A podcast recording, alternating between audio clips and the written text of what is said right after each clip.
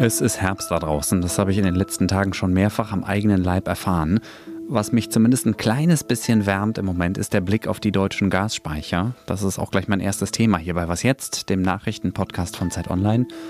Und wir schauen in den Iran, wo der gewaltsame Tod einer jungen Frau Massenproteste ausgelöst hat.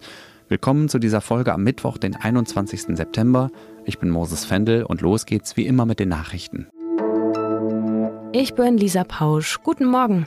Deutschlands größter Gasimporteur Uniper soll offenbar verstaatlicht werden. Das Unternehmen befindet sich nach eigenen Angaben in abschließenden Gesprächen mit der Bundesregierung. Insidern zufolge könnte eine Einigung noch heute verkündet werden. Der Staat soll demnach mehrheitlich die Uniper-Aktien übernehmen. Bisher gehören die zu gut drei Vierteln dem finnischen Energiekonzern Fortum. Da Russland praktisch kein Gas mehr an Deutschland liefert, muss Uniper Gas teuer woanders kaufen, kann die hohen Preise aber aufgrund laufender Verträge nicht direkt weitergeben und macht pro Tag über 100 Millionen Euro Verluste. Bereits im Juli hatte der Bund ein milliardenschweres Hilfspaket geschnürt, doch das reicht nicht aus. Um Gasimporteure wie Uniper zu retten, plant das Bundeswirtschaftsministerium von Robert Habeck zum 1. Oktober eigentlich die Einführung der Gasumlage. VerbraucherInnen sollen knapp zweieinhalb Cent mehr pro Kilowattstunde zahlen, Gelder, die dann an die Gasimporteure weitergeleitet werden. Doch die Gasumlage ist umstritten und auch Habeck hatte seine Zweifel, ob sie rechtlich überhaupt mit einer Verstaatlichung vereinbar wäre. Würde sie wegfallen, müssten nicht mehr die Kundinnen, sondern der Staat und damit die Steuerzahlerinnen für die Rettung der Gaskonzerne aufkommen. In Iran sind gestern Abend wieder Menschen auf die Straßen gegangen, um den Tod der 22-jährigen Mahsa Amini anzuprangern. Erstmals wurden dabei nun auch Tote gemeldet. Die iranische Nachrichtenagentur Tasnim berichtete gestern von drei getöteten Personen in der Heimatprovinz der Frau in Kurdistan. Zwei seien durch eine Militärwaffe getötet worden und eine dritte sei unter verdächtigen Umständen gestorben. Mehr zur Lage im Iran hört ihr auch im Verlauf dieser Was jetzt Folge. Redaktionsschluss für diesen Podcast ist 5 Uhr. Es ist kühl geworden draußen, zumindest hier in Berlin. Kalt zu duschen fällt mir jetzt nicht mehr ganz so leicht wie im Sommer. Da war es irgendwie easy und jetzt halt nicht mehr. Ich weiß nicht, wie es Ihnen geht, aber ich habe jetzt schon ein paar Mal mich gefragt, ob ich nicht die Heizung schon mal wenigstens ein bisschen aufdrehen soll. Es wird langsam ernst, nachdem wir ja einige Wochen oder inzwischen sogar Monate immer wieder darüber gesprochen haben, sozusagen abstrakt und bei schönem Wetter. Zwischendurch gibt es zum Glück aber auch immer mal beruhigende Nachrichten, wie zum Beispiel diese hier. Die deutschen Gasspeicher sind jetzt zu mehr als 90 Prozent gefüllt. Wir liegen da immer noch weit vor dem Zeitplan. Christian End aus unserem Datenressort. Erstmal Hallo. Hi Moses. Wir kriegen ja schon seit drei Wochen kein Gas mehr aus Russland. Wie kommt es denn, dass sich die Speicher trotzdem immer weiter füllen? Ja, da gibt es im Wesentlichen zwei Gründe, die uns dabei helfen. Zum einen ist, dass Deutschland relativ viel Gas gerade aus anderen Quellen als Russland importieren kann. Also vor allem per LNG-Gas, das quasi zum Beispiel aus den USA kommt und dann an niederländischen Häfen importiert wird und dann über eine Pipeline nach Deutschland gebracht wird. Also wir haben quasi einige alternative Importquellen auftun können.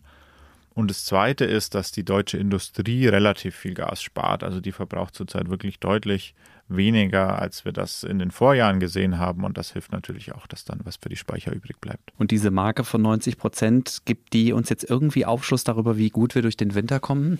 Ja, da wird manchmal gesagt, na, die Speicher sind ja nicht so wichtig, weil die reichen nur für ungefähr zwei Monate.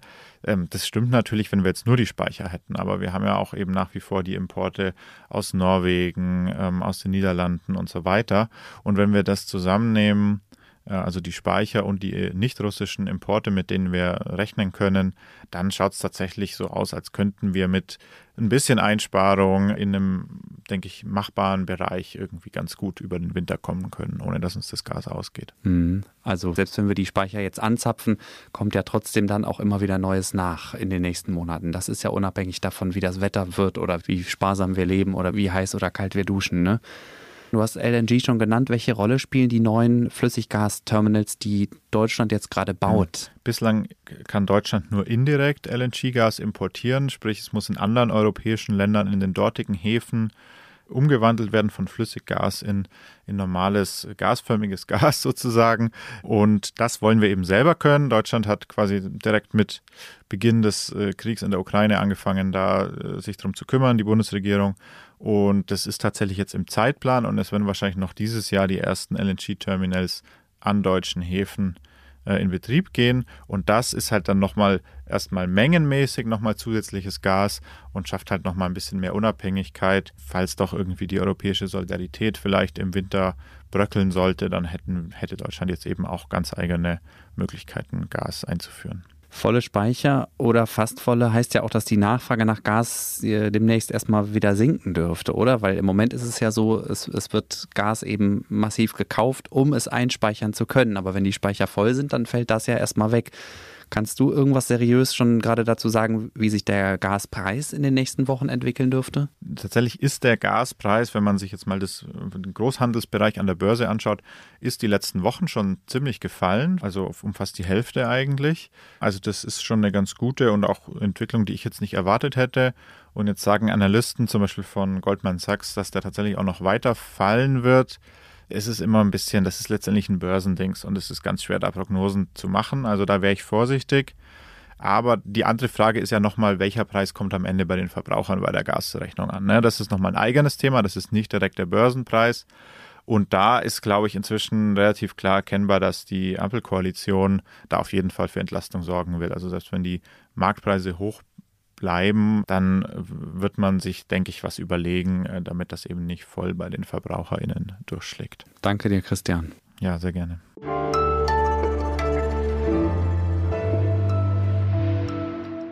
Und sonst so? In Lörrach, in der Nähe der Schweizer Grenze, hat eine Spülmaschine ihre Besitzerin im Badezimmer eingesperrt. Das kam so. Der Geschirrspüler steht direkt neben der Badezimmertür und geht automatisch auf, sobald er durchgelaufen ist. Da aber die Tür vom Bad nach außen aufgeht, hat die Klappe der Spülmaschine sie blockiert. Ein Fenster hat das Bad nicht und so hat die Eingesperrte mit Hilfe einer in Hessen wohnenden Freundin die Polizei alarmiert. Die kam dann zwar mit einem Zweitschlüssel, kriegte die Wohnung aber auch nicht auf, weil der andere Schlüssel von innen im Schloss steckte. Am Ende musste es die Feuerwehr dann richten, die die Wohnungstür geknackt hat, zum Glück ohne sie kaputt zu machen. Wenn ich Sie mit dieser Anekdote jetzt verwirrt haben sollte, merken Sie sich nur eine Sache, es lohnt sich, sein Handy immer dabei zu haben, auch wenn man nur mal kurz aufs Klo muss.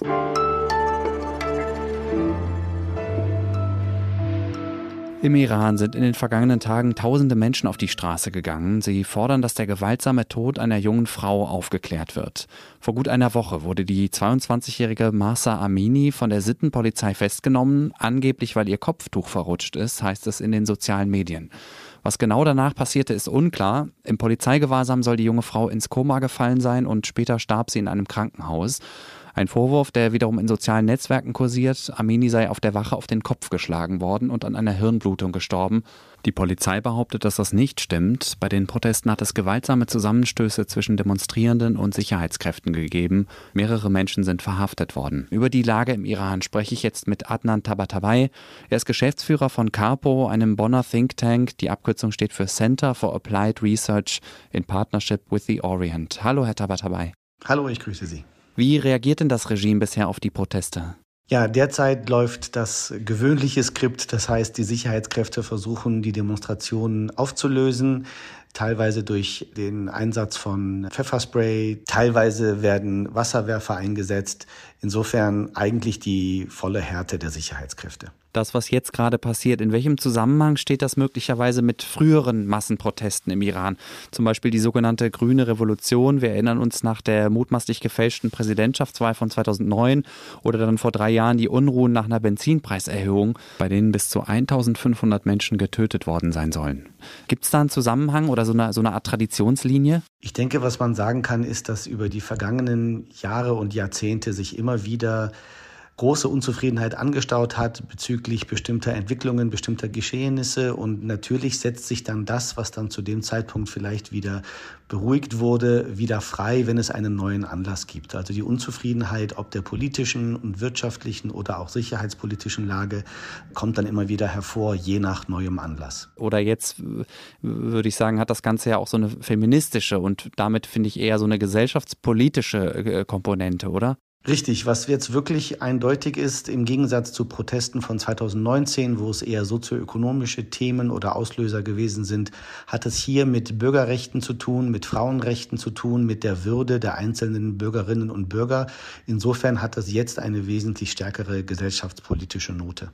Und was würden Sie sagen, wie stehen die Chancen, dass die Proteste dieses Mal auch wirklich was verändern in der iranischen Gesellschaft? Die Hoffnung, die ich zurzeit habe, äh, ist, dass wir erstaunlich viele politische Figuren im öffentlichen Diskurs jetzt erleben, die sich zumindest solidarisch ein Stück weit hinter die Proteste stellen, beziehungsweise die diesen Fall von Mahsa Amini deutlich verurteilen und skandalisieren. Das könnte dazu führen, dass im Vergleich zu den Jahren zuvor, wo wir viele Proteste hatten, die dann einfach veräppt sind, diesmal politische Akteure von Bedeutung in der Lage sind, die Themen aufzugreifen, politisch zu artikulieren und vielleicht wirklich einzufordern, dass sich hier im Gesetzesrahmen etwas tut. Was könnte das konkret sein? Eine Lockerung dieser Kleidernorm, dieses Kopftuchzwangs oder? Ein erster Schritt aus meiner Sicht wäre, dass zumindest die Sittenpolizei ihre Methoden ändert. Also ich glaube nicht, dass wir damit rechnen können, dass jetzt das Verschleierungsgebot äh, plötzlich aufgehoben wird. Aber ein erster Schritt in diese Richtung könnte sein, dass man sagt, dass die Sittenpolizei in ihrem Vorgehen keine Verhaftungen mehr durchführen kann. Und wenn sie Verhaftungen durchführt, dass das transparenter sein muss. Aber ich glaube, die Mindestforderung wird durchaus sein, dass die Sittenpolizei ihre Vorgehensweise ändern muss. Natürlich fordern die Demonstranten jetzt wesentlich mehr. Aber in einem Land wie Iran kann das dann, wenn überhaupt, dann immer nur sehr langsam und sehr schrittweise erfolgen. Danke, Adnan Tabatabai. Sehr gern. Das war was jetzt am Mittwochmorgen. Heute Nachmittag um 5 begrüßt Sie Janis Karmesin mit dem Update. Bis dahin können Sie uns gerne eine Mail schreiben an wasjetzt.zeit.de. Ich bin Moses Fendel. Danke, dass Sie zugehört haben und bis bald. Genau, und jetzt habe ich auch verstanden, wie man den Namen dieser Frau richtig ausspricht, nämlich Mahsa Amini.